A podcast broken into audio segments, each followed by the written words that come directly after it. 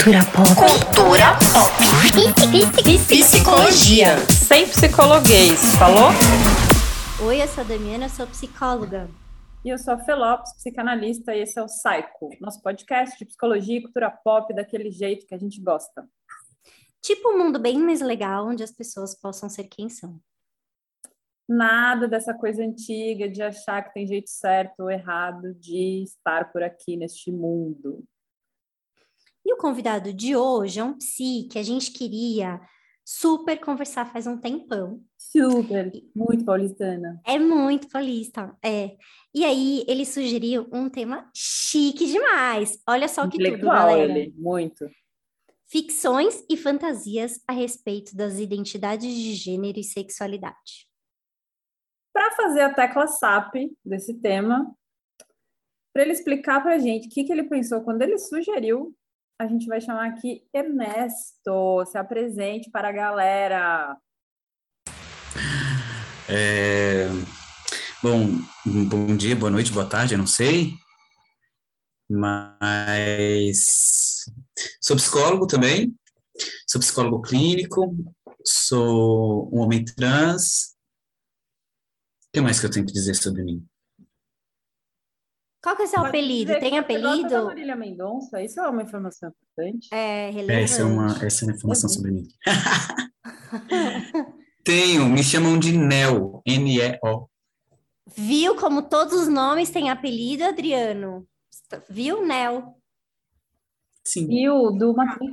Olha, achei mais interessante. Pílula vermelha, é. pílula azul. Ah, é.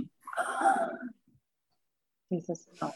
Então, Brasília, de onde você é? Fala aí alguma coisa, tem filho? Ah, é, tem essas coisas todas. Gente, eu sou. Bom, uma coisa que tá óbvia aqui é que eu sou muito ruim de me apresentar, então eu sou muito bom nisso.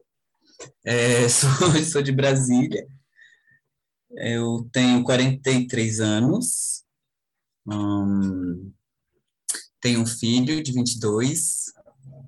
Hum, tenho um gato de 17 anos, que está quase indo embora, coitadinho. Tá 17 anos, eles é, vivem tudo isso. Eles vivem tudo isso. É um senhorzinho nessa casa. Ah, que fofo. tenho pesquisado atualmente infâncias trans. Quando você sugeriu esse tema, Ernesto, o que, que você imaginou que, que você gostaria de falar, assim, a respeito disso? Quando você me mandou essa mensagem, e aí, vamos gravar segunda? Aí eu, ah, sobre o quê? Aí você mandou, né? Ah, esse tema que você sugeriu. E eu falei, meu Deus, eu sugeri esse tema. Veja bem, veja bem, eu queria dizer que eu tenho uma lista de vários temas, assim, que vários são sobre muitos assuntos. A gente pode chamar o Ernesto para fazer um especial só com ele. Você vai passou uma lista para gente. É, Tem aquele da astronomia. A gente ficou entre esse a gente pensando... da astronomia. A gente estava né? pensando o que, que a gente ia chamar. Eu falei, pera, eu acho que eu tenho uma lista que ele mandou de temas que ele gostaria de falar. Aí eu trouxe a lista. É. Pois é. Por quê? O que eu tinha bebido esse dia que eu mandei essa lista? Ok. Aí eu falei, meu Deus, por que, que eu fiz isso comigo? O que o Ernesto do passado fez? Bom, eu devo ter alguma ideia, né? De porque eu propus esse tema. Bom, eu fiquei tentando lembrar, mas acho que quando eu falo de ficção, de ficções, eu falo talvez numa perspectiva mais do apreciado e de, e de entender as identidades de gênero, de gênero como ficção mesmo. Aí a gente pode desenrolar isso. Mas quando eu falo de fantasias, eu falo hum, das ideias equivocadas, equivocadas sobre o que é uma pessoa LGBTQIA+, por exemplo, né, de uma forma geral. Então, sobre esses dois sobre esses dois aspectos, aí dá para brincar com um monte de coisa. É, acho que foi isso que eu pensei, assim, são, são dois, quando fala fantasias e ficções, parece que são coisas sinônimas, elas são absolutamente distintas, bem distintas, na verdade. É, eu acho que esse é o primeiro ponto, né, que são coisas quase em algum sentido, antagônicas em alguns momentos. O, o que e é sobre isso que a gente vai conversar. O que que você, o que que você está chamando de ideias equivocadas?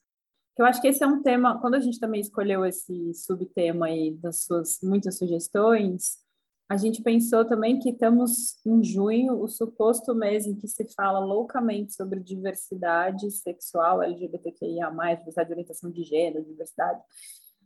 E muitas vezes se fala numa chave de cumprir tabela, né? Principalmente nas organizações, eu tenho visto no LinkedIn muita gente falando sobre isso e, fala, e fazendo denúncia de convites que são convites é, esvaziados.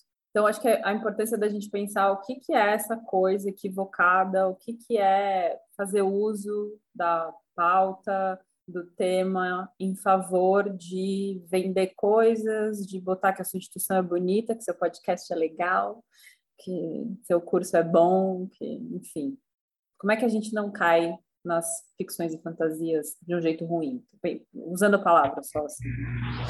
Ah, que eu falei que uma das coisas que não apareceu no, na minha apresentação aqui é que eu sou um velho ranzinza, de 80 anos, e que fico crisando com tudo.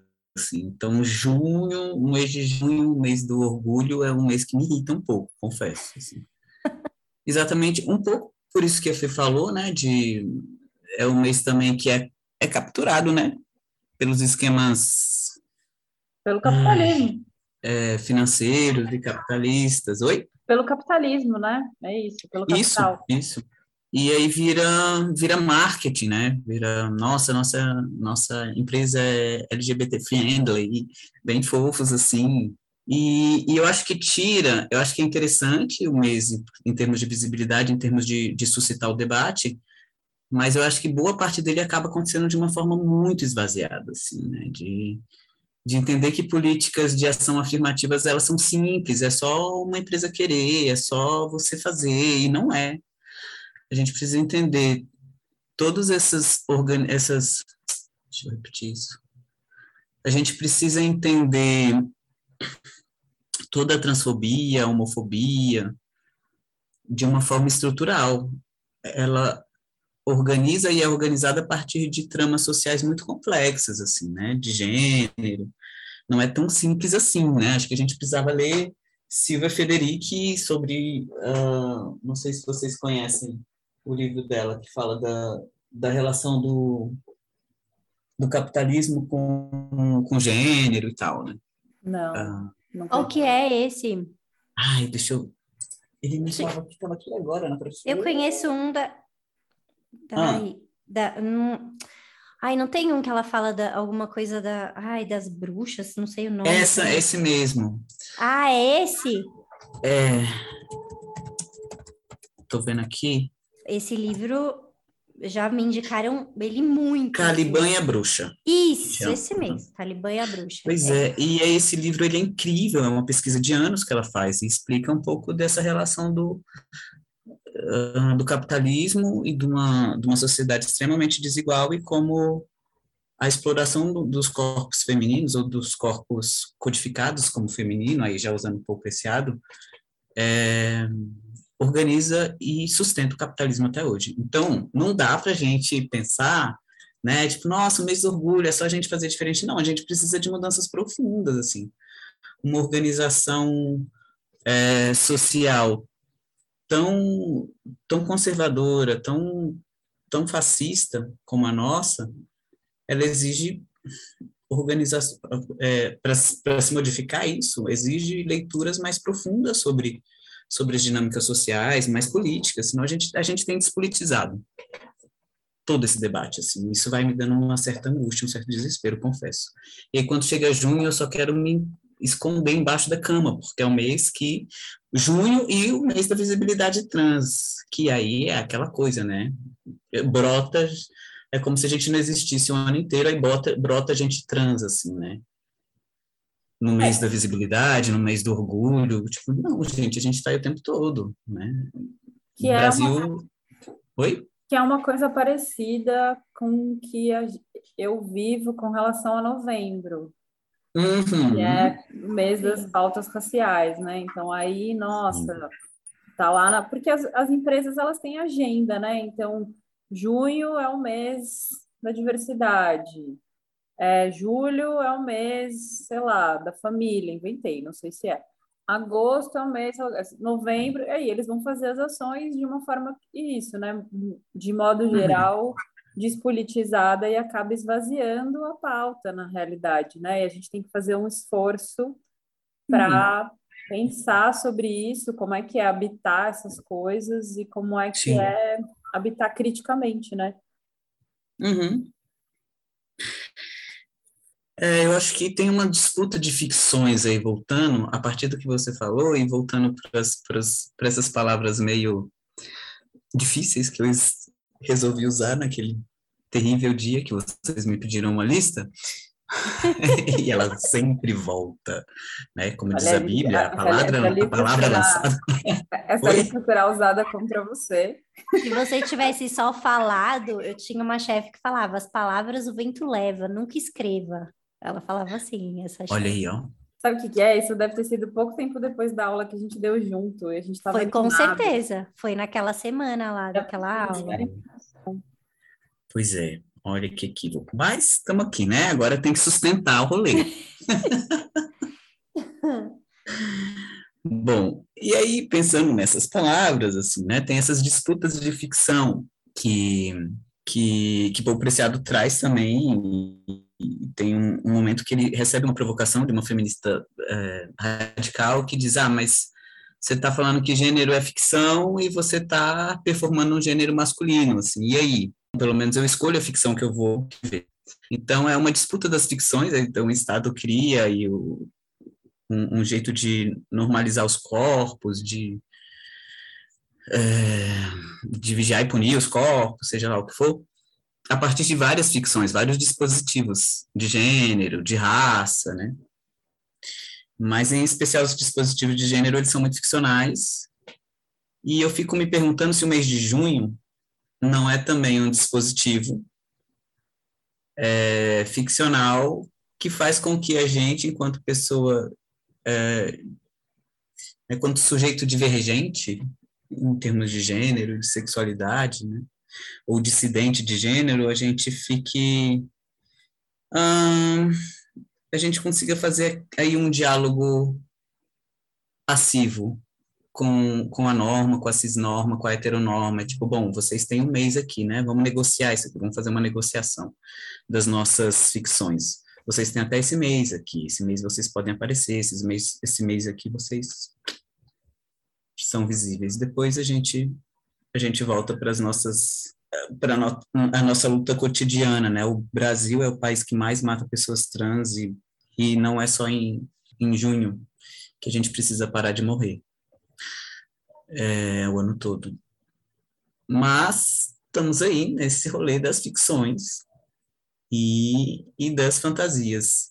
E aí as fantasias, aí eu acho que aí o que que casa, né? Sempre que chega esse mês, eu recebo um monte de convites para falar em alguns lugares. E eu tenho repensado muito esses convites. Hum... Ai, tá bom ver vocês. É, né? Mais feliz Nossa, agora. dá uma agonia. Dá. É. Eu vou tentar aparecer. Depois da minha transição, a minha irmã comenta assim: Mas você virou homem para virar viado? Eu falei: Óbvio. Hétero é que eu não ia ser. Então. Não, amor. Maravilhoso. É. Um, Então, não tem, tem essa. E o inverso também, né? De mulheres trans serem gays, que gostam de. Que, que também não é. Enfim, aí faz essa mistura toda do que que é identidade de gênero e orientação sexual. Aí quando a gente explica, ah, não, identidade é isso. Ah, legal. Então, pera, orientação é isso. Paula. Ah, entendi. Oi? Pause, pause.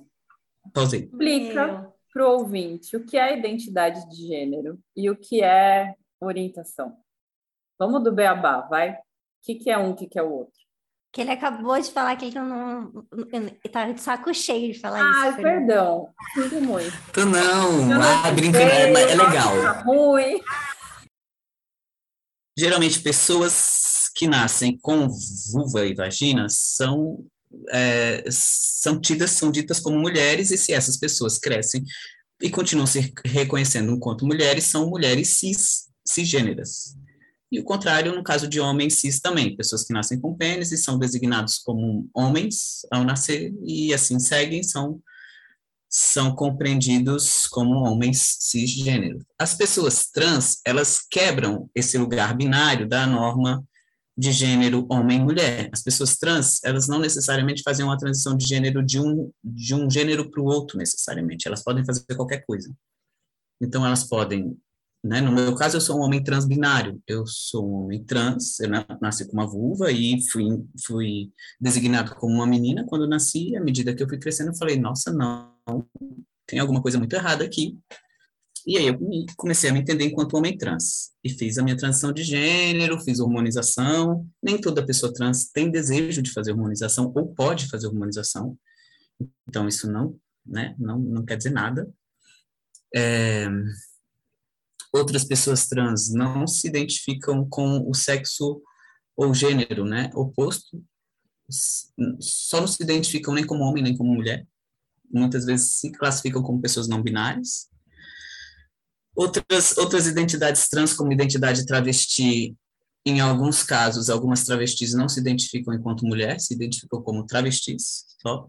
Outras travestis já conheci que se identificam enquanto mulher, travesti. Então, tem de tudo.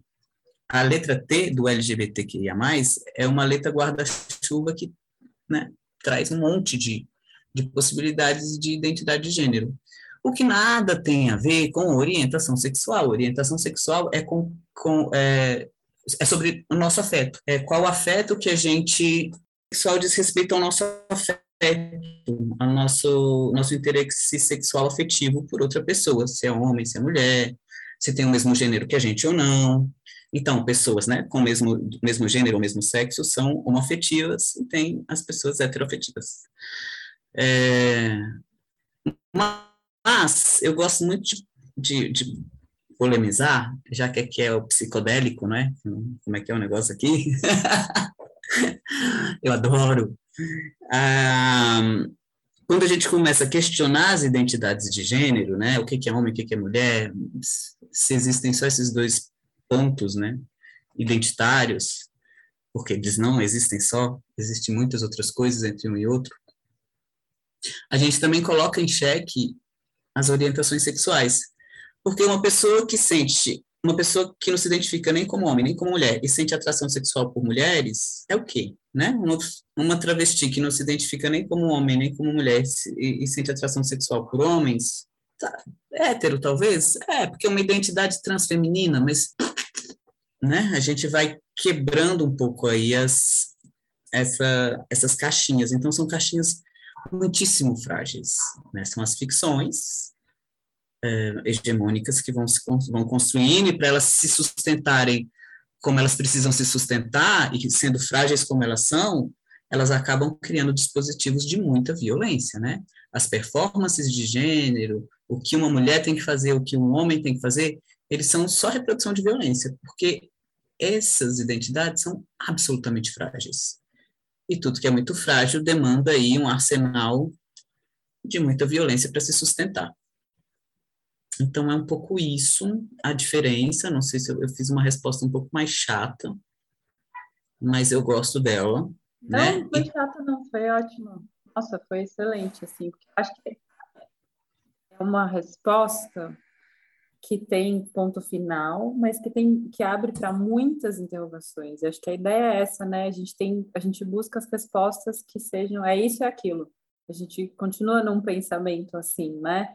É, de é isso, aquilo, pronto, acabou, já resolvi. Não, né? Acho que tem uma, uma compreensão muito mais complexa, realmente. Eu. O que você está procurando? Tentando, eu estou tentando achar aqui o meu livro do Paul Preciado, que ele fala... Gente, ela é muito intelectual, ela tem livro do Paul Preciado. Ele fala muito bem disso. É, né? De, Veja bem. de, dessa explo... É, é, um negócio que eu, eu achei tão lindo quando eu li assim, que eu falei, gente, todo mundo precisa Gente, ler. ó, Damiana é cultura. Você acha que ela indica só coisas para ver chapado? Não, Damiana é cultura. Não, então, mas é, é o meu, um apartamento em Urano, e aí, logo no, no, começo, ele traz essa perspectiva que o Ernesto traz, como se fosse estourando a cabeça, assim, que é, é muito bonito. Sabe o que eu tô Esse lembrando? tem- Sabe o que eu tô lembrando? Vocês lembram daquela fatídica semana de psicologia da PUC que teve no, na internet, na pandemia? Que a Maria Rita Kel falou, alguém falou, alguém falou sobre a questão do não binário, ela, mas o que, é não binário? O que é binário? Preto e branco? Ai, não lembro disso, gente. Essas, eles Aí têm que parar tipo, com esse evento, Deus. porque cada vez é uma merda diferente. É, não, é, é, essa, essa mesa foi uma sucessão de coisas inacreditáveis. Mas esse do não binário foi muito maravilhoso. Mas o que, que é preto, preto ou branco? É isso? Então, quando, quando você traz essas, essas informações, assim, a gente ficou com uma pergunta aqui no nosso roteiro, porque não parece, mas a gente faz um roteiro antes de, para cada convidado. Se hoje em dia as pessoas te chamam muito para falar sobre esse assunto, e se você sente que dentro da psicologia esse acaba sendo o seu lugar de fala, não só se você entende que é seu lugar de fala porque você quer, ou se é o seu lugar de fala que é o que te dão. Entende o que eu quero dizer quando eu falo isso? Me chamam muito, e aí eu acho que tem dois, duas reflexões que eu tenho feito, uma bem ruim, uma bem. Eu vou compartilhar com vocês aí, vocês vejam se faz sentido deixar no programa ou tirar. É, é, mas me chamam para falar, e aí eu acho que quando as pessoas sabem que eu sou um, um psicólogo trans, o, a identidade trans parece que ela ocupa um espaço enorme em tudo né? Por exemplo, ah, então atende pessoas trans, atendo pessoas trans, claro, porque as pessoas trans me procuram, né? Você não tem, é difícil você ter um psicólogo trans e tal. E uma outra fantasia sobre uh, as pessoas trans é que eu, como um psicólogo trans, vou entender plenamente as questões de transfobia e não, que eu não serei transfóbico, não. A gente se organiza a partir de uma sociedade extremamente transfóbica. Eu me organizei nessa sociedade, eu não vim de outro planeta, né? Gostaria, mas não vim. É, então eu vou reproduzir aí, vou fazer parte desse, dessa trama. Então não tem, eu costumo dizer para as pessoas que chegam trans, que chegam no, no consultório e dizem, ai, ah, nossa, ainda bem, agora eu não vou precisar. falei, não sei. Eu não não estou livre da, da transfobia por ser uma pessoa trans. Então eu, eu acho bem importante essa essa fantasia, a gente deixar ela no lugarzinho dela, mas me chamam me chamam muito e é muito curioso porque eu não meu mestrado não foi nisso, eu não me formei para trabalhar com isso, eu não tenho. Ai, é muito curioso, fala assim, ai, especialista em gênero e, e transgeneridade. Eu não sou especialista em gênero e transgeneridade. Eu sou uma pessoa trans só.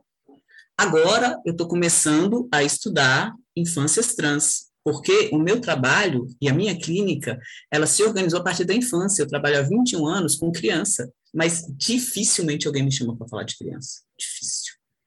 Dificilmente alguém me chama enquanto um profissional qualificado. Meu mestrado foi com criança, fiz uma etnografia com criança, trabalhei na vara da infância, trabalhei na defensoria pública, tra trabalhei muito com criança, estudei muito infância. Mas isso dificilmente aparece no, na, na, nos momentos que me chamam para falar. Ou chamam para falar de crianças trans, que agora eu tô, eu tô nessa busca porque eu tenho achado muito equivocado o que eu tenho visto, né? Pessoas que não atendem criança, que não têm nenhum conhecimento clínico sobre sobre infância, sobre desenvolvimento, atendem crianças trans porque precisa alguém de atender criança trans. E é como se aí me faz pensar que ser trans é uma condição clínica e não é. A ser tratada não é. Né? Então, pera lá, ou você atende criança ou não atende criança. Ah, porque é trans eu vou ter? Não, não. Acho que tem uma delicadeza aí. Não, e são muitas as pessoas né, que tem, que tem atendido. Eu, eu imagino que estão atendendo porque falta profissionais para isso, né? Estou tentando de verdade acreditar que é isso. Mas, mas aí tem esse ponto difícil. Quando me chamam, me chamam como esse especialista em eu não sou. É claro que eu vou ler, atendendo um monte de pessoas trans. Eu vou ler, eu vou estudar sobre isso, né? Isso vai, eu preciso fazer. Mas não, não é meu minha área de estudo. Cara, me fez lembrar uma coisa aqui, né? Durante a quarentena, pós. Durante É, quarentena. Pós-morte do George Floyd, choveu convite para live para falar sobre educação antirracista. E as pessoas me chamavam e no começo eu ia, porque é isso, né? Um dia você não você fala tão pouco e de repente tanta gente quer ouvir sua voz e esse lugar cria uma vaidade, não dá para você dizer que não cria. E aí, pelo menos eu não posso dizer isso do meu lugar leonino de fala, eu posso dizer que cria esse lugar que você fala, claro, eu vou, eu vou, e chega uma hora que eu pensei, o que eu tenho, que tenho eu a dizer sobre educação antirracista só por ser uma mulher negra e psicóloga? Porque eu não estudo educação. Né? Tem tanta gente estudando isso se, de, se debruçando sobre isso, e aí eu comecei a pensar, bom, como é que é isso na escola da minha filha? Porque eu não sei nem como é que é no meu quintal aqui a educação antirracista na escola particular da minha filha. O que, que é a educação antirracista? Que se pressupõe, e aí é isso, né? Que é essa ficção mesmo de que a, a sua condição, o seu, o seu modo de estar no mundo te torna um especialista sobre este tema e não um atravessado sobre a estrutura, né? E, e, o que eu sinto, que talvez seja uma coisa que você também sente dentro da psicologia, é que rola uma um gozo, sendo bem lacaniana assim, é, de me chama para ouvir a minha história, num espaço em que a gente sabe que falar de si em primeira pessoa é a primeira coisa que a gente aprende na psicologia que não se faz sobretudo num evento público, eu vou vir aqui, tá, é testemunho, aí não é um aí não é um seminário, é testemunho, é outra coisa, né? Isso, isso, isso foi o que aconteceu na quarentena, que foi movimentando para mim esse lugar de pensar que lugar que eu, como uma psicóloga, uma psicóloga negra, que sim, estuda racismo, porque sim, sou atravessada pelo racismo, tarará, quero ocupar. Tem lugares que eu entendi que eu não quero mais ocupar, como eu ocupei no começo, nesse, nessa ideia de que abre a porta, vem falar desse lugar de especialista. O que, que eu tenho de especialista? O que eu tenho de especialista é minha pele, meu corpo. É isso que eu tenho para oferecer. E aí, cara, você está gozando em cima do meu corpo, porque daí sou eu sofrendo na sua frente, contando minha história que talvez eu nem quisesse contar. A última vez que eu falei sobre essa questão em algum lugar, e eu me emocionei, como todas as vezes, né? Parará, isso não é uma novidade, já falamos sobre isso aqui nesse podcast 200 vezes. É, e aí, na, sei lá, na semana seguinte eu falei sobre desenvolvimento infantil, que é um tema que eu adoro, e foi tão bom, foi tão leve. Eu pensei, como é bom fazer uma palestra sem chorar, sem ser uma coisa que me atravessa, assim, algum, me pega em algum lugar que eu nem estava preparada para ser pega naquele instante. Nossa, como é gostoso ser uma pessoa que tem uma coisa para trazer, que não precisa partir do estômago, assim, sabe? Achei bonito isso que você falou de virar uma condição clínica, né? Porque às vezes eu acho que ser preto também vira uma condição clínica. É, eu acho que tem esse lugar, assim, e essas fantasias, e esse, esse gozo com a nossa, nossa história, eu acho ok, entre aspas, acho ok. E já me chamaram assim, vem numa vivência que eu estou fazendo para você contar a sua história, aí eu vou. Porque é uma história de uma pessoa trans que é, inclusive, que é fora da curva né? Tipo, não, não tem uma, um cardápio de violências, transform... não tenho. Eu tenho para contar coisas muito bonitas sobre a minha transição de gênero. Isso é legal. Mas tem esse outro, mas tem uma coisa da curiosidade e que é uma coisa da curiosidade que a gente, enquanto pessoa trans, vive em muitas dimensões. Por exemplo, uma curiosidade sobre como é que a gente faz sexo, se a gente já operou, se é, qual era o nosso nome antes. Então tem uma série de fantasias a respeito das pessoas trans que elas ecoam nesses espaços não ditos, mas ecoam. É, já ouvi perguntas, coisas parecidas, assim, né? Tipo, não era uma pergunta direta, mas era uma sondagem de, nossa, esse nome você escolheu porque era parecido com o nome anterior? Não. Então, sempre tem, né, um, uma tentativa da, de, uma, um gozo com a curiosidade, a coisa de querer saber como é que é. Isso é ruim, porque a gente fica num, num lugar de ser um sujeito extremamente excêntrico, meio, meio animalesco, assim, meio circense apesar de adorar o circo, não é nesse termo, né? No termo circense culpa. Isso tem me cansado, e tem me cansado outras fantasias também de, por exemplo, é, as pessoas trans elas estão na marginalidade porque, enfim, né? Você não fica numa escola, porque na escola você vai sofrer bullying, você não vai conseguir nem usar o banheiro. A gente tem 4% de pessoas trans em emprego em, em, empregos que não sejam subemprego. 4%. Isso é muito pouco. Isso é assustador. Então, você pensa que tem aí uma marginalidade muito grande a respeito das, das pessoas trans. E aí eu vim pensando nisso há um tempo, porque é comum que eu, a pessoa cis, inclusive, me procure e fale assim, ah, tem um amigo de um fulano de ciclano que está precisando, que é uma pessoa trans, está precisando muito de atendimento, mas só pode ser social, porque não tem como pagar. Pessoas trans pagar uma clínica social e faça esses atendimentos, né?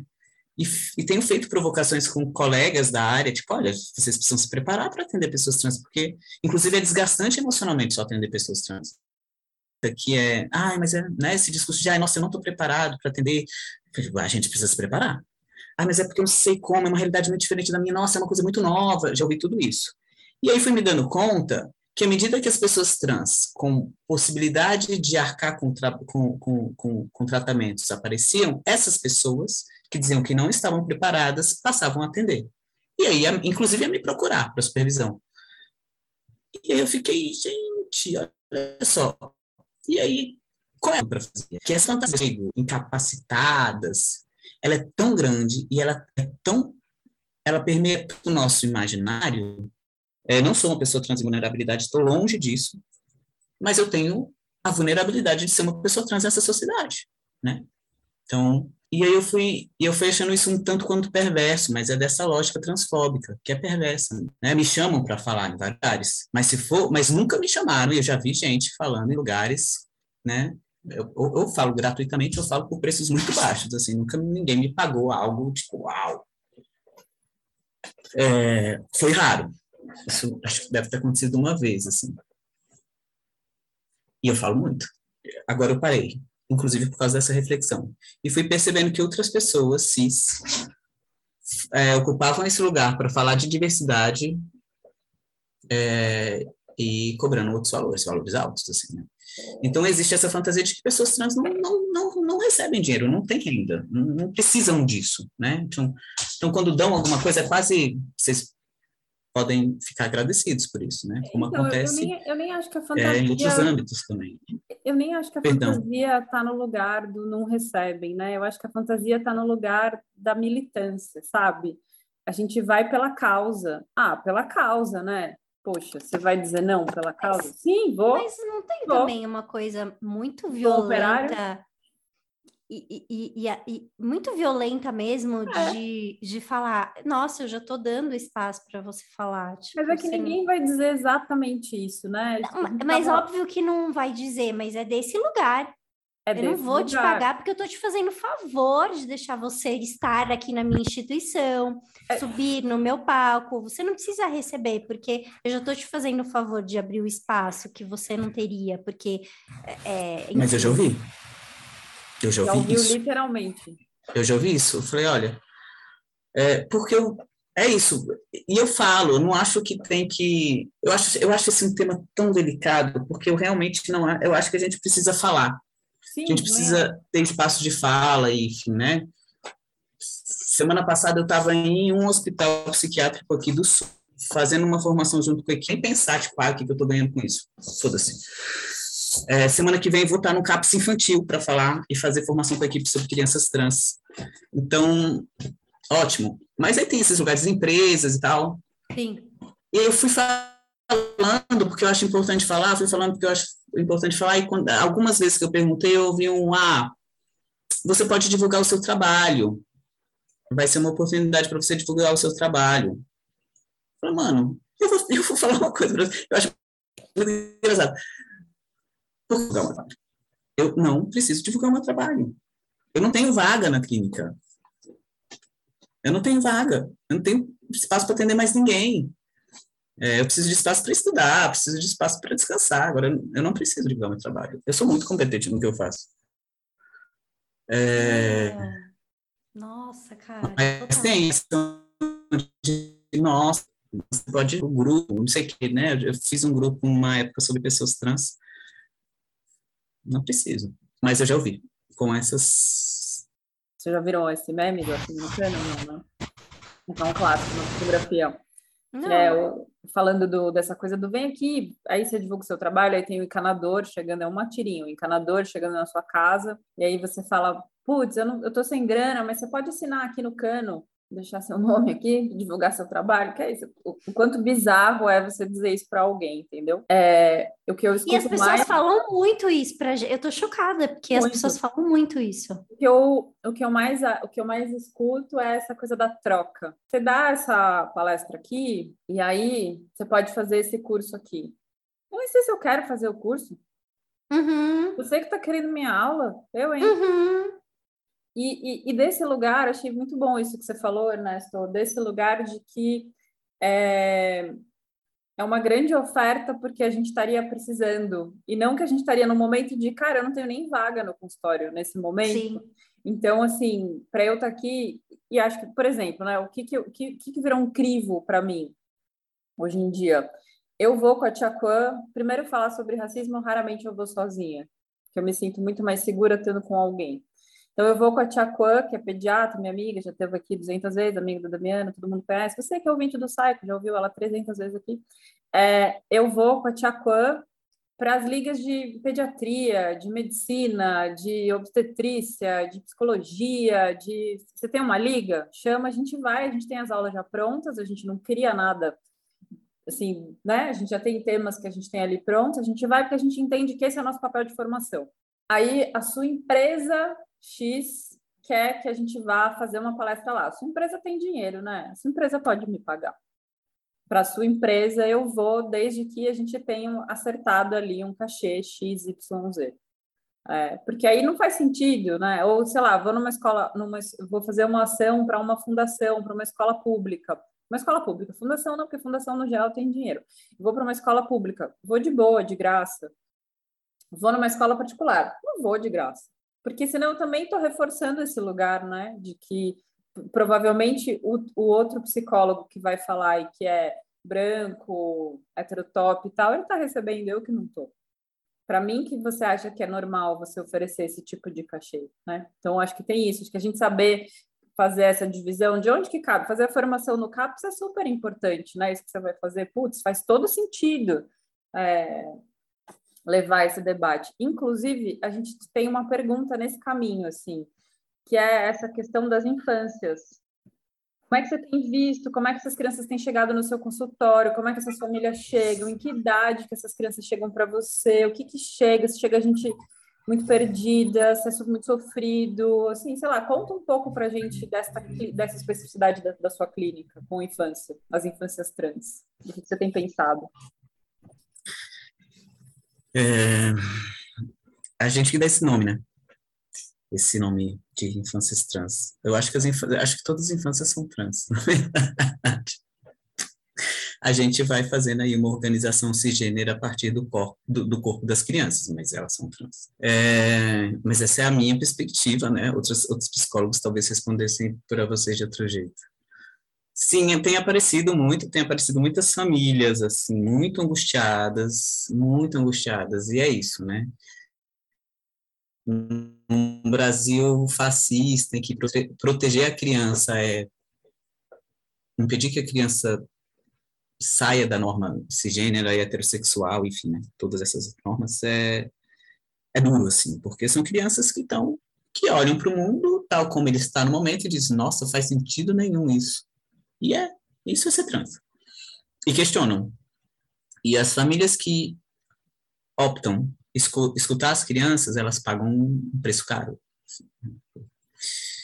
As mães são, via de regra, são mulheres que são colocadas como loucas muito rapidamente, assim, né? Perdem vínculo, perdem vínculo com amigas, perdem vínculo com família. Tipo, olha o que você está fazendo com seu filho, você é louca. O que, você está fazendo? Você está deixando seu filho, está deixando seu filho fazer esse negócio. Então, é bom, bem comum, assim, que são, são, na maioria das vezes, mulheres que precisam de muito apoio. E tem crianças que chegam em toda idade, assim, de 4 a 10 anos, com,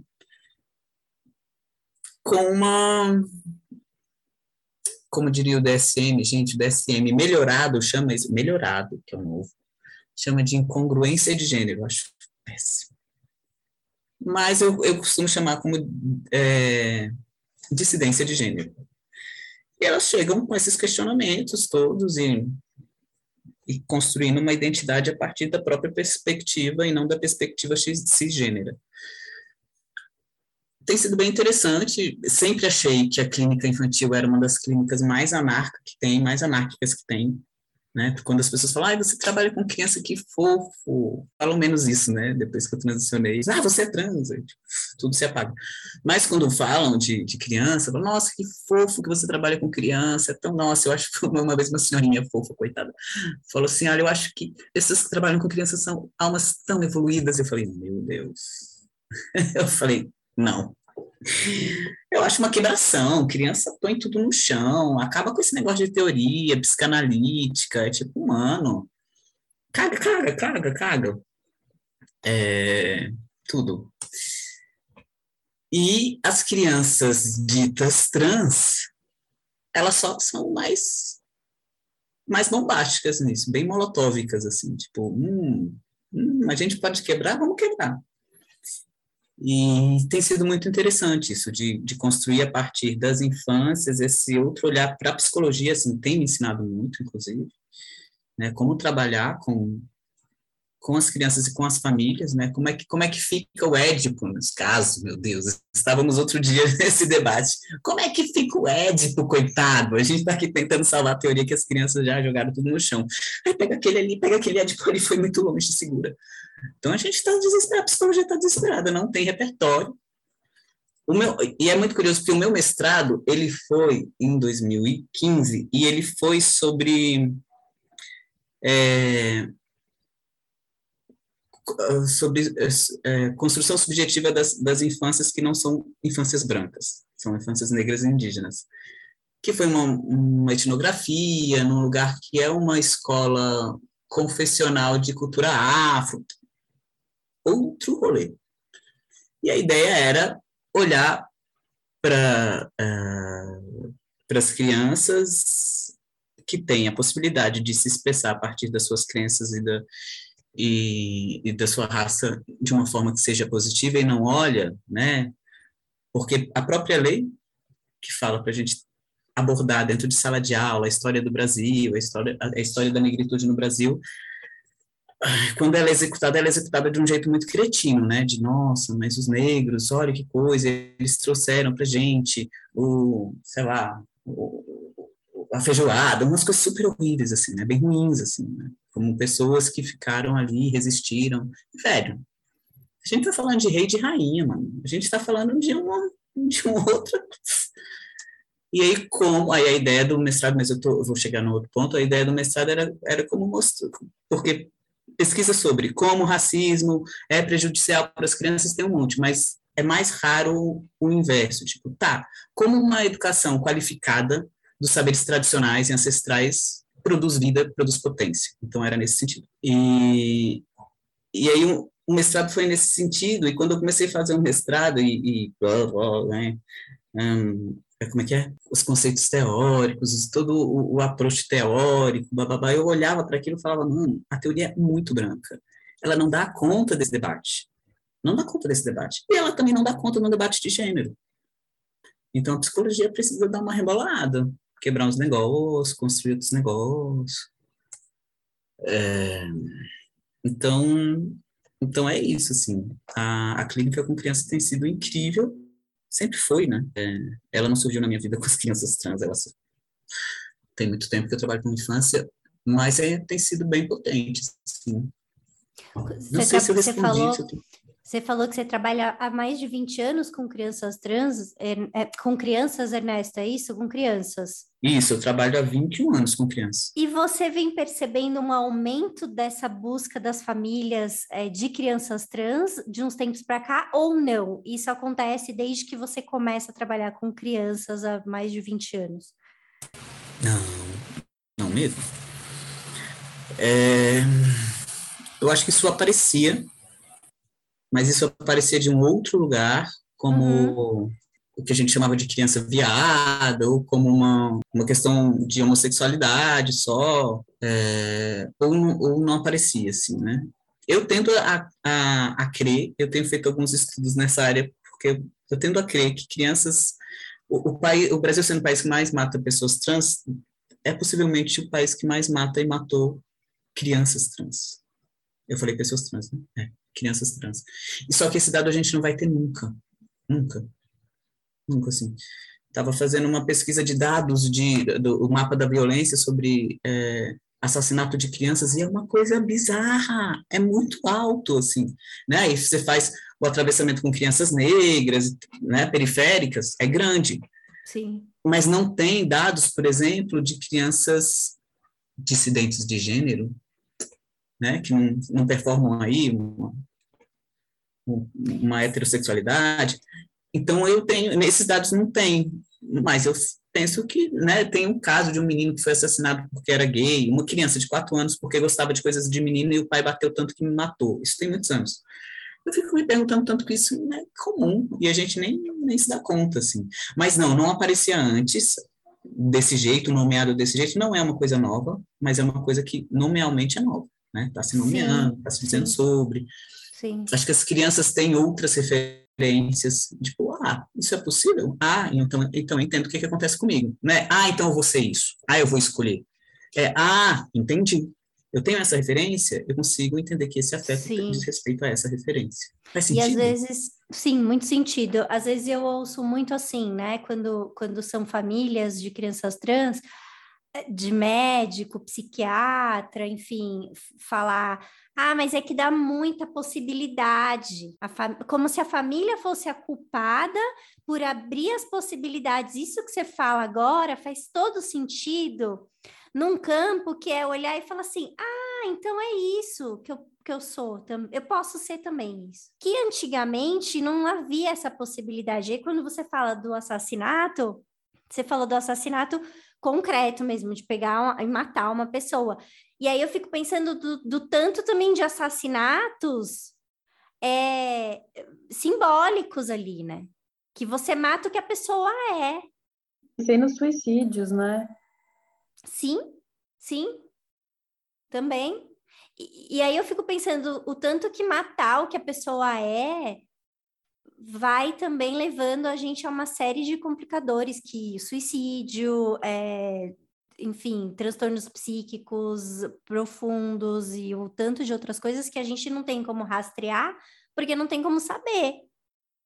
Mas é isso, não havia possibilidade de você ser outra coisa que não homem ou mulher, e menina gostar de menino, e menino gostar de menina, e era isso que a gente podia fazer da vida. Ponto final. Eu estava explicando isso para minha filha, como era, como era quando uhum. a mãe era criança, e ela é. ficou olhando com uma cara de que hum. coisa estranha. Elas acham muito estranho isso, mas como mas assim? Por quê? Aí eu, você, ah, não podia, você não podia, filha, que era assim, não é que não, você entende? Não é que meninas não namorassem meninas, mas isso não tinha na escola, entendeu? Não era uma coisa que acontecia na escola, que a gente sabia, pelo menos, ninguém sabia que tinha essa possibilidade assim, como vocês sabem, né? Aí ela ficou me olhando com uma cara de, sabe, assim, isso não fazia nem sentido para ela. Que coisa é. esquisita. Por quê? Que... Aí eu tentei explicar preconceito, mas ficou bem complexo para ela compreender ali do que, que eu estava falando, era tão surreal. Mas é óbvio, assim, eu falo isso e penso, há um recorte de classe nesse debate, né? Porque também é uma criança, que está numa escola X, que tem convive com famílias Y, que sim. tem uma escolha tal de viés mais progressista, mesmo sim. que não signifique grandes coisas, mas né, dentro do cenário que temos é alguma coisa. É, então, não dá para dizer que isso está posto generalizado para todo mundo, assim, né? Mas eu acho que tem isso, né? Interessante como não tinha esse lugar de você olhar e falar, ah, é isso. É, mas eu sou corte lacriano deste episódio. Para a gente caminhar para o encerramento, eu gostei muito de uma coisa que você falou sobre o tema da sua pesquisa de mestrado, que não era, eu não sei se eu vou traduzir corretamente, e aí você me corrige, que não era para focar no que, no efeito que a violência traz, mas sim no que de potência tem os saberes e aí, para a gente terminar com foco na potência e não na, na deprê, eu queria que você, sei lá, o que, que você teria a dizer desta potência que traz uma a clínica, o que, que a clínica com crianças trans traz de potente? Eu fiquei lembrando de um livro que foi muito famosinho na época que eu estava na faculdade, talvez vocês conheçam, que era o que, que a clínica com autismo ensinou ao psicanalista, acho que era da Lasnik até, de pensar o que, que esta clínica ensina para além de você trabalhar com essa galera, né? Assim, o que, que a gente aprendeu a partir disso, o que, que isso foi revolucionário, é, o que que, o que, que você tem para dizer desse lugar de potência, assim? o que a gente aprende na clínica, o que a clínica aprende com as crianças dissidentes de gênero. É... O que, que a psico ganha? Bom, eu acho que ensina que a gente não sabe nada. Ensina que a psicologia precisa inventar uns negócios novos aí, criar outras ficções, porque as ficções científicas da psicologia, elas estão, meu anjo, nossa, às vezes eu leio, abro para ler uns negócios e falo, meu anjo do céu, né? É porque é isso, né? Ela é, ela é genitalista também, né? A gente se organiza também numa sociedade genitalista. Quando você fala de vagina, é tipo mulher, é saúde da mulher. Tipo, de que mulher você está falando, meu amor? Você está falando de saúde de quem tem vagina? Então, a medicina, outras ciências, né? A psicologia, tá tudo dentro de, uma, de ficções muito frágeis, assim. Tá difícil dialogar, fica difícil dialogar. Então, né? Ah, meninas, meninas, é, tem várias doenças ou várias patologias que tem, tem mais em meninas do que em meninos. A gente está falando de algo orgânico de fato? É orgânico de fato? por exemplo, eu tenho escoliose, uma escoliose severa, tive que fazer duas cirurgias, desde muito pequeno. E é uma escoliose que acontece em meninas, ou corpos embucetados, ou meninas, corpos codificados como femininos, seja lá como for. É, e no, eu sou paciente do SARA, e no SARA nunca souberam explicar direito por quê, não tem uma explicação biológica de que por que escoliose dá mais em meninas. E aí eu fui fazendo todo o processo de transição, e com o meu osteopata depois, não é do SARA, porque o SARA é bem cartesiano, a gente foi pensando de como a escoliose foi funcional para eu me esconder dentro de um corpo codificado como feminino, escondia o peito, escondia e aí fazer todo um trabalho de, de abrir o peito, assim, porque a minha escoliose tem uma coisa do peito muito fechado, assim, né, é, fisicamente. E aí fazia um trabalho com osteopata, e fui, comecei a transição, aí, aí fiz a cirurgia de retirada da, da mão. Ele falou, olha, com a cirurgia tem a aderência do tecido e talvez você fique mais fechado. Então a gente vai ter que tomar cuidado, não, não, não, aquelas coisas bem técnicas. Né? Fiz a cirurgia, uns meses depois eu voltei lá e ele falou, o que que aconteceu? Eu falei, nada. Que, que bizarro, que estranho, não faz sentido, porque o seu peito está muito mais aberto e não era para estar, tá, porque. Aí a gente entrou nessa, ah, olha só que doido, né? Será que também no mundo onde uh, os corpos femininos não são tão violentados, essa escoliose não protege de um monte de coisas, assim, isso de, de se esconder, esconder o peito, de esconder, de, de ficar invisível, assim, porque um, um corpo feminino é um corpo para ser violentado. Então eu fico me perguntando, será que é biológico? Do, do, do que, que a gente está falando? Essa, essa ficção, a divisão entre biológico e social, também é uma puta de uma ficção. E que é funcional. Mas mas é isso, assim, só para problematizar, era, eram palavras finais, acabei com corte lacaniano. Socorro, será que eu teria alguma penalização? Não, Nossa, meu, pelo amor de Deus. Maravilhoso. Fiquei pensando que é isso, que a gente tem muita coisa para aprender, cara. Cara. E pensar que as olha... verdades que a gente tem na psicologia são estáticas e só aquelas que estão nos livros. Nossa. E que a gente não constrói a psicologia todo dia, né? Que a gente acha que ela já está construída e a gente só não. reproduz. Nossa. É isso, é isso que esse podcast existe, gente. Para isso. Não é verdade, Dani? Meu, eu tô, tipo, muito, muito obrigada, sério. Divertidamente, senhoras e senhores, divertidamente é, um teste psicológico muito pois é. complexo. É. Ah, faltou a pergunta. Não, mentira, eu ia fazer uma brincadeira sobre ter dado aula no melhor curso de luta humanizado com uma professora muito legal, maravilhosa. Quem foi a melhor professora que você deu aula? Foi a melhor professora que você deu aula na vida, no curso mais legal.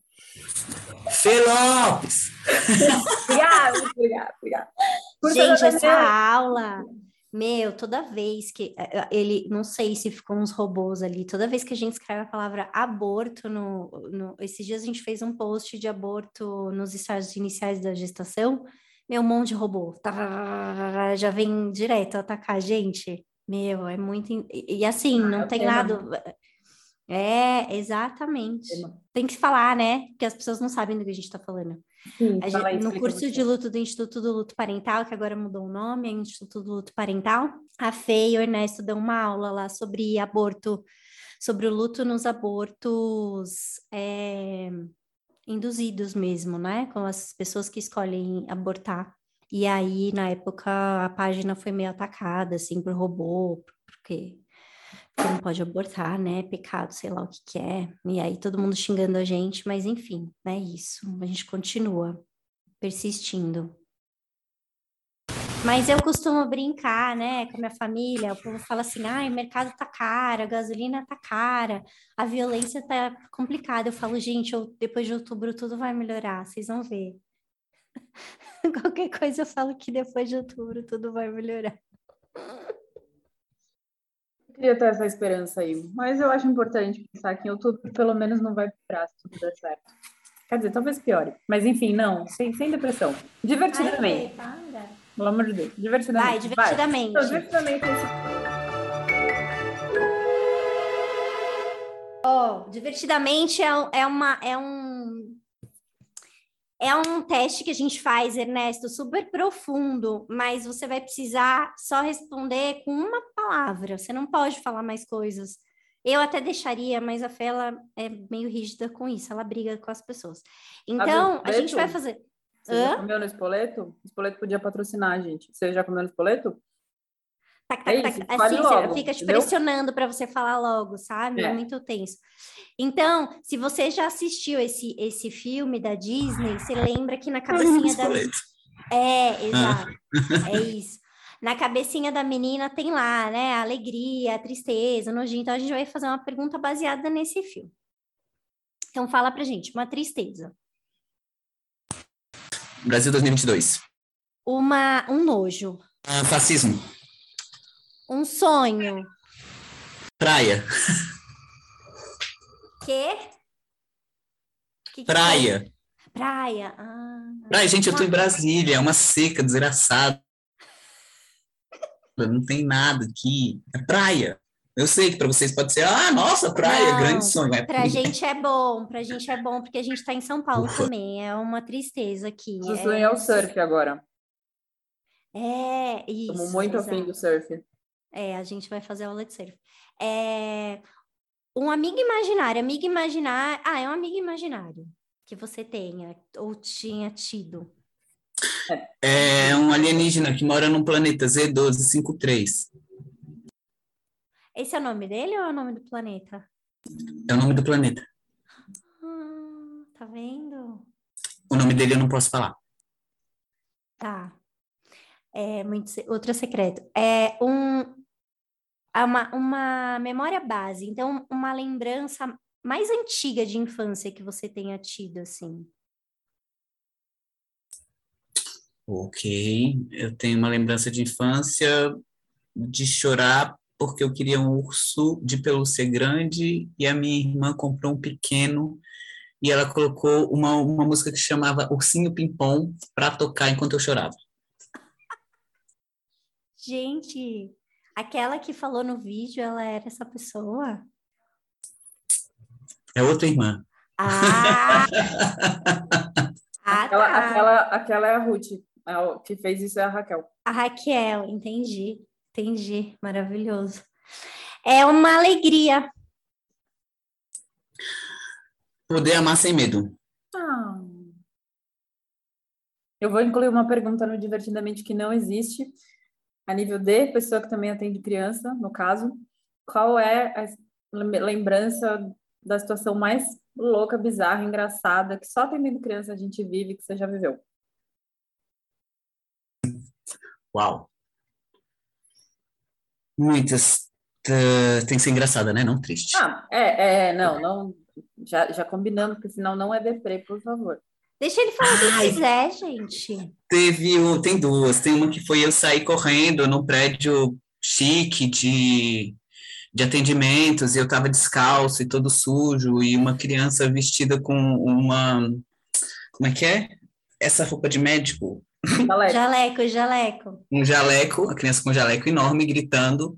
Ah! É uma criança com, com quadro psicótico, eu atrás da criança, todo imundo, descalço, e tentando segurar a criança no prédio de pessoas elegantes. Essa foi uma. E a outra foi quando eu trabalhava numa escola, que a gente ia fazer uma, uma receita de bruxa, enfim, era uma receita mesmo. E aí eu ia me vestir de bruxo, assim. E aí eu queria ficar bem bruxesco, né? Aí eu tava indo de ônibus trabalhar. E aí fiz mais ou menos a, roupa, a roupa eu ia pular, mas eu precisava, tava em cima da hora, eu precisava arrumar o cabelo, não ia dar tempo. Aí eu peguei uma escova, dessa, um pente fino, e fui fazendo assim com o meu cabelo, sabe? Pra ele ficar todo Sei. Aham, frisado. aham. E aí fui fazendo isso no ônibus, né? Tipo, morrendo de pressa fazendo isso no ônibus. Aí quando eu olhei pro lado, a moça que estava do meu lado estava levantando bem devagar, saiu, foi sentar ali na frente. Com medo. Com Ficou com medo. medo, imagina a pessoa ficar penteando o cabelo ao contrário no meio do ônibus, tipo, que isso? Pegando Esse piolho no cabelo, deve ser. Hum? Pegando piolho, caçando piolho no cabelo. Tipo isso, né? Quero passar pior pra todo mundo. Mas eu acho que só essa, se eu ficasse aqui, eu ia lembrar de várias situações. Nossa, eu tenho, eu tenho uma, assim, que é a minha favorita, as top 10. Acho que nada nunca vai ser igual a esse momento. Eu estava atendendo, e aí, é, essa treta, criança, né? Você já sabe que você está no chão, que você tem massinha, que tinta, essas coisas todas, enfim. Só um parênteses. Hoje eu fui no consultório de uma amiga e tinha uma mesa de vidro. A mesa dela de trabalho é uma mesa de vidro. Eu falei, claramente essa pessoa não atende crianças. Claramente. Tem, tem, tem itens no consultório de uma pessoa que você fala, claramente essa Não atende criança. minha criança. Aí, bom, esse, a lembrança mais engraçada, engraçado, eu acho engraçado. É, então, tô lá atendendo essa criança que de repente ficou muito possessa com alguma coisa que eu disse e não teve dúvida. Pegou o primeiro brinquedo que estava na mão e pá, tacou. Era um brinquedo de madeira. No nariz? Pegou na minha testa. E eu só que eu tava do lado, entendeu? Então foi muito perto Sangrou? atender crianças da heavy metal. O brinquedo não, minha testa assim. Ai, começou a pingar assim. Ai, meu Deus! A criança em pânico que tinha me machucado. Eu, tá tudo bem. Respira, desce, vai pegar um gelo pra mim. Eu pensava, ai, gente, que situação. É isso, atender criança, é isso. Eu atendi a criança, eu vou contar uma. Eu Então vai. atendi logo no comecinho, quando eu me formei. Uma, eu tava brincando com uma criança, eu ganhei o jogo, ele ficou puto comigo, eu tava sentada no chão, eu, é, ganhei isso aqui, ele cuspiu, só que entrou na minha boca. ele cuspiu em mim, que ele tava muito puto, ele pá, cuspiu, entrou na minha boca, alguns três dias depois estava gripada, foi isso. Ah, ainda não tinha Covid, né? Você tem que agradecer. Gente, eu quero contar várias, eu quero contar mais duas, pode? Conta, conta. Vai. Esse do curso me lembrou, me lembrou uma que eu estava na escola, estava como psicólogo, e aí ajudando a professora, ah, as crianças iam fazer um passeio, não sei o que que era. E eram crianças muito pequenas, e aí tinha que passar protetor, aí estavam todas passando protetor, ah, né, todo aquele trabalho pedagógico também, de passar protetor. E aí tinha uma criança que eu tinha passado muito protetor e ainda tinha um tantão de protetor nela. Aí eu falei, nossa, aí peguei e passei no rosto, assim, no meio, falei, nossa, aí quando eu me dei conta, eu olhei para a criança, tinha um catarro escorrendo, era catarro. Aí eu fiquei tipo, Eu fui lá e me lavar. então rolou isso. E rolou uma outra situação quando eu estava apresentando a escola para uma família, estava com um psicólogo escolar nesse outro lugar. E apresentando a família, uma família para a escola para uma família que queria pôr criança. Só que tinha uma turma que eu estava acompanhando, a professora, que era uma turma que estava com vários momentos de criança saindo de fralda, criança. questões de cocô. Eram crianças de dois, três anos. Questões de cocô. E vários trabalhos, e ela fazendo um projeto sobre isso e tal, e eu sabia que isso estava rolando. Aí, quando eu chego na janela dessa turma, falo, ah, essa aqui é a turma de, né, de três anos e tal. Aí que a gente olha para dentro, ela tá toda enrolada, a professora, num TNT marrom, ela não viu a gente, toda enrolada no TNT marrom, brincando com as crianças, eu sou o cocô! Agora não! oh, eu sou o cocô! Eu, Meu Deus! Tá, tá, tá, tá, tá, tá. Essa vamos para outro lugar. Então teve essas coisas, assim, é muito bom, velho. É muito bom. Eu Vamos lembraria de um monte, seguindo, gente, são vamos muitos anos. seguindo, Vamos seguir.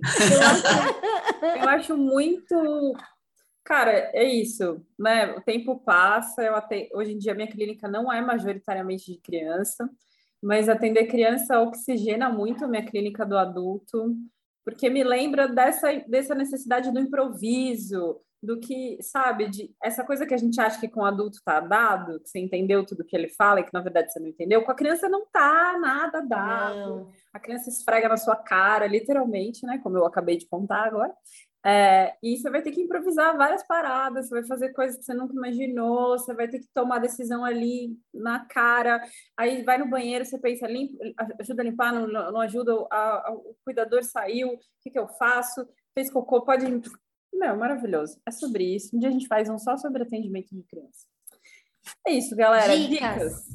Dicas, dicas. Dicas, dicas e cartas dos ouvintes. A Damiana adora dar uma. Vou começar. Ela adora me criticar, Ernesto. É isso ah, que ela agora adora. ela falou de pouco preciado, né? Vou até ficar quieta. E eu não achei o livro, eu queria ter li, eu queria ler é, o. Isso, né? Ela disse que leu, disse que tem o livro, porém ela não encontrou o livro. É, Fica eu... aí para você, ouvinte, avaliar se eu achei é verdade Virginie... ou se é ficção. Eu vou assumir que eu tenho o livro e eu só li um, um, um dos capítulos que tem duas páginas. Ah! Não foi esse. Mas eu tenho. Eu posso é. exibir. Você é o mais importante ah, na academia. Ler na Na hora que vocês estiverem dando as dicas de vocês, eu vou procurar, vou achar. Eu não lembro se eu, de, se eu emprestei para o meu pai, que ele me pediu emprestado. Mas eu vou dar uma olhada aqui. Bom, enfim. Qual que é a minha dica, gente? Não, não vou dar uma dica, eu vou fazer uma crítica.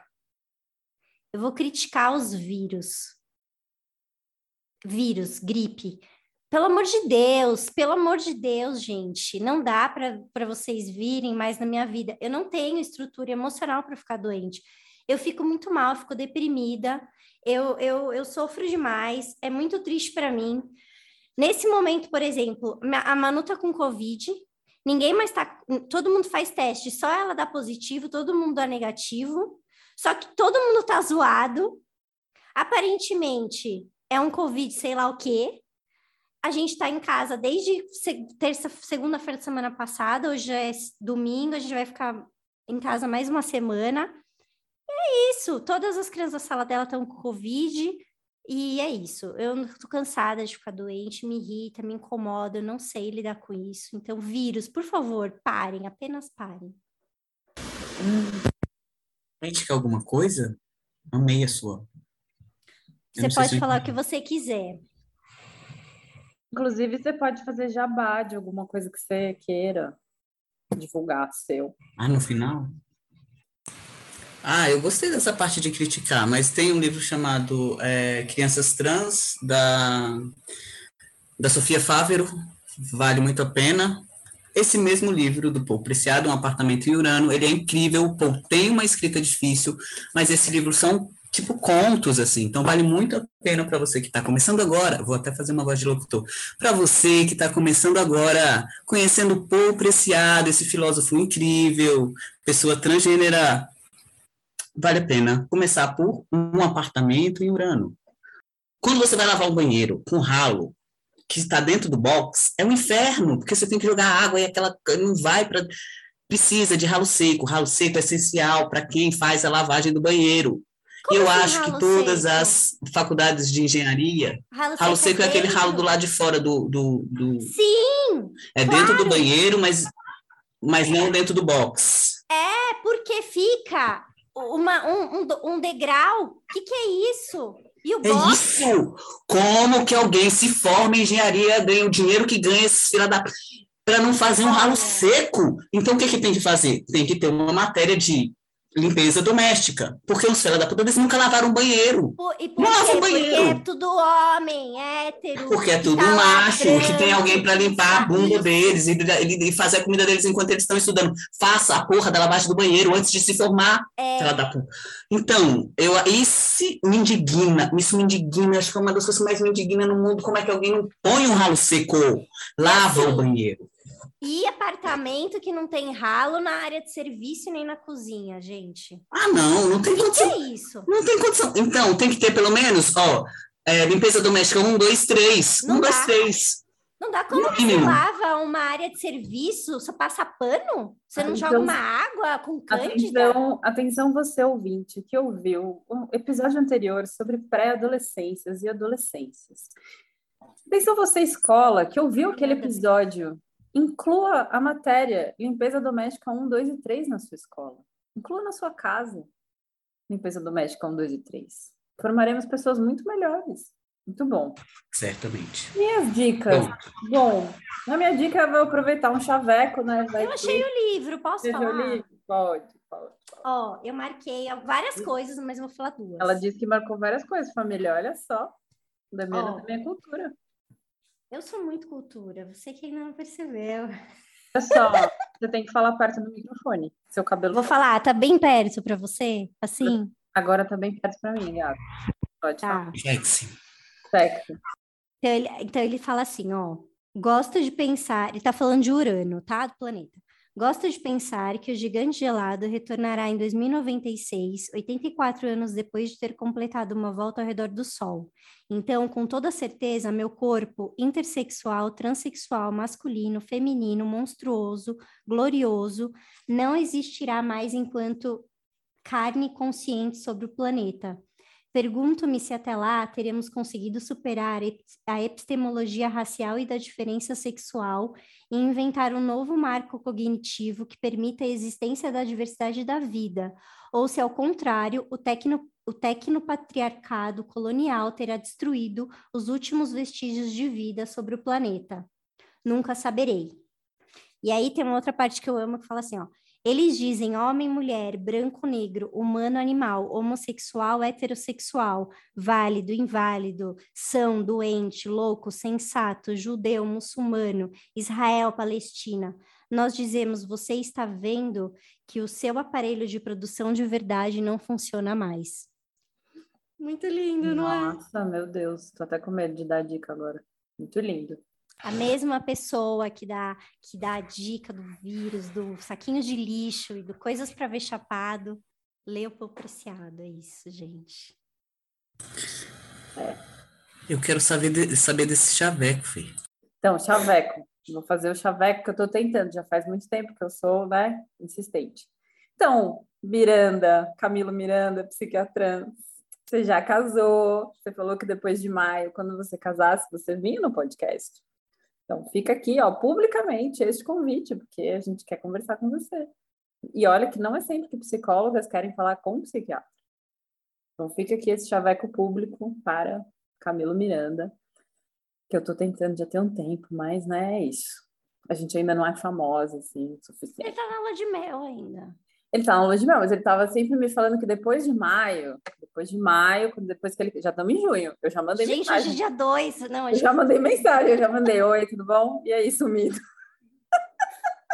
É, esse é o Chaveco. E eu queria. E acho que vale super a pena seguir o Miranda. Ele tem um conteúdo que eu acho super interessante, assim, gosto bastante da maneira como ele aborda os temas e tal. E ele é engraçado, divertido. Quando você falou no começo essa coisa de é, ser um homem trans e para virar viado, essa brincadeira e tal. Uma vez eu mandei um- uma mensagem que eu falei, nossa, eu vi uma outra pessoa que era muito heterotop, assim, o shape, e achei que era você. Ele ficou arrasado. Falei, não, não. Aí eu tentei arrumar, porque não, só piorei. Então é isso. Desculpa se eu achei você parecido heterotop. Não é heterotop, não era sobre isso. E eu queria fazer a dica para você que ainda não escutou o episódio do Mano a Mano com a Sueli Carneiro. Você está vivendo errado nesse planeta. Porque é uma puta aula, realmente. Assim, esse episódio devia ser transcrito para a gente poder grifar todas as falas dessa mulher. É, tá muito interessante, muito interessante a, a discussão para quem curte rap, é, entender. E, e não, eu, por exemplo, não conhecia a história do rap com o Guilherme 10, do Mano Brown com o Guilherme 10, né? Como é que começa ali, o papel que isso tinha de ser revolucionário. É muito bonito ela cobrando ele, ao mesmo tempo ele falando das contradições da vida dele, ela também falando, pera, vamos com calma, todo mundo tem contradição. Então é, é bem bonito, vale muito, muito a pena. E a minha provocação é escute este, e escuta da sequência, que é com o Condizila, que é o criador da frase A favela venceu, que ela critica no episódio. E eu acho que é legal para fazer esse contraponto, para entender o que, que rolava lá. Sueli vai fazer 72 anos esse mês de junho. E o Condzilla é um menino de 30 e poucos anos, né? Então, para a gente ver essa mudança, que tem a ascensão do neoliberalismo, a ascensão das igrejas pentecostais, como isso muda o discurso, que, que outra juventude negra dentro do funk, do rap tem surgido e o que, que isso significa e o que, que a gente quer plantar daqui para frente. É isso, família. Muito obrigada. Foi muito bom estar com vocês. E Ness tem que voltar. Sim. Mais seis temas. Tem mais a gente quer gravar todos. Vai chamar o Ernesto para falar de astronomia, física, esse negócio aí. Ai, meu Ernesto é minha amiga. Ai, a próxima que a gente gravar. Não, sei que não tem nada a ver, tá, gente? Pelo amor de Deus, mas é que me veio na cabeça. A próxima que a gente gravar de astrologia, a gente chama o Ernesto também. O que, que a astronomia tem a ver com a astrologia? Astrologia? Tá, mas vai ser divertido. Ele, ele gostou de, de, de criticar. Imagina, ele vai amar. Hum, Ele fez, ele fez uma cara assim de quem não tá sabendo nem o mapa astral. A gente ama chamar. A gente trabalha para pagar o misticismo, a gente já A gente, a gente ama chamar essas coisas que dentro da psicologia o pessoal mete o pau, sabe? Então a gente já falou com astróloga, com é, Constelador terapeuta familiar. de constelação familiar, com coach. Essa semana a gente vai gravar com uma terapeuta quântica. Então a coisa de gente terapeuta quântica já é assim, a Damiana sempre eleva. Quando eu penso que eu cheguei no meu limite, a Damiana descobre que tem mais para eu ir mais longe. Ela me desafia. Então a gente mais. ama falar com gente que, que a psicologia é, o critica. que os nossos mais. pacientes estão passando, né? É isso. E a gente tem que quer saber o que, que acontece nesses lugares. Essa é a verdade. É isso. É isso. Eu vou dar stop aqui. Beijo, família. Obrigada!